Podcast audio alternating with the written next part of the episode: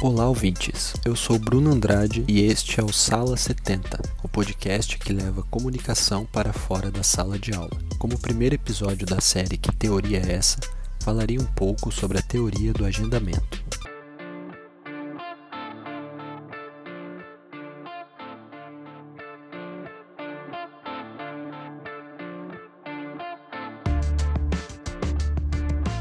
Sabe aquela sensação de que determinado assunto se repete demais na mídia? Mesmo que você tente se alienar, sair daquele veículo de informação e passar para outro, lá estará a mesma notícia. Há uma teoria que responde a isso, e ela é denominada teoria do agendamento.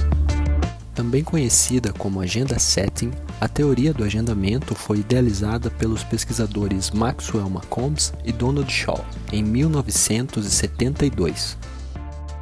Os dois pesquisadores analisaram a cobertura da mídia nas eleições norte-americanas de 1968. Eles perceberam que os eleitores debatiam entre si sobre os temas que apareciam nos jornais.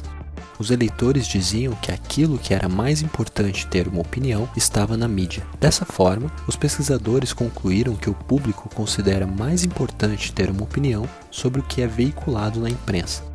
Uma das razões é que, na sociedade pós-industrial, os indivíduos não conseguem apurar todas as informações que recebem em uma quantidade cada vez maior. Por essa razão, confiam no que vem na mídia.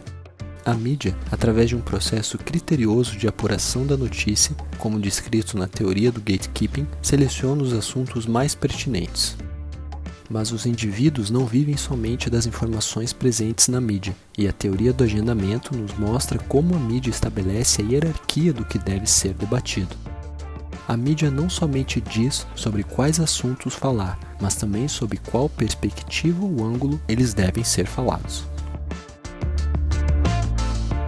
Pense no momento atual e perceba a vasta cobertura feita pela mídia sobre a pandemia de coronavírus. Essa cobertura gera um círculo vicioso, pois a cobertura detalhada dos jornais quase não deixa espaço para outros assuntos. A sociedade recebe esse vasto conteúdo diário e quase não tem outros assuntos para debater. Por essa razão, a mídia continua noticiando sobre a pandemia e o assunto segue dominando os noticiários. Outro exemplo seria a relação entre os políticos e as notícias. Políticos possuem a percepção dos assuntos debatidos pelo público e, quando isso não ocorre, utilizam a mídia para criar determinados assuntos.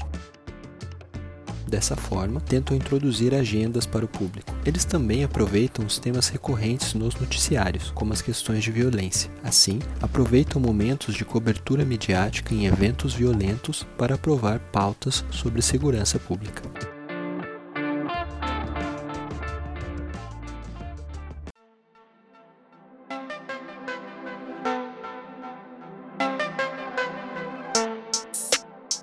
Estamos chegando no fim do nosso episódio sobre a teoria do agendamento. Mais sobre a teoria do agendamento e outras teorias dessa série podem ser encontradas no volume 1 do livro Media Facts, organizado por Gilson Porto Júnior, Nelson Russo de Moraes, Daniela Barbosa de Oliveira e Vilso Júnior Sante. No próximo episódio, Gabriel Rezende falará um pouco sobre o efeito Prime. Obrigado e até o próximo episódio.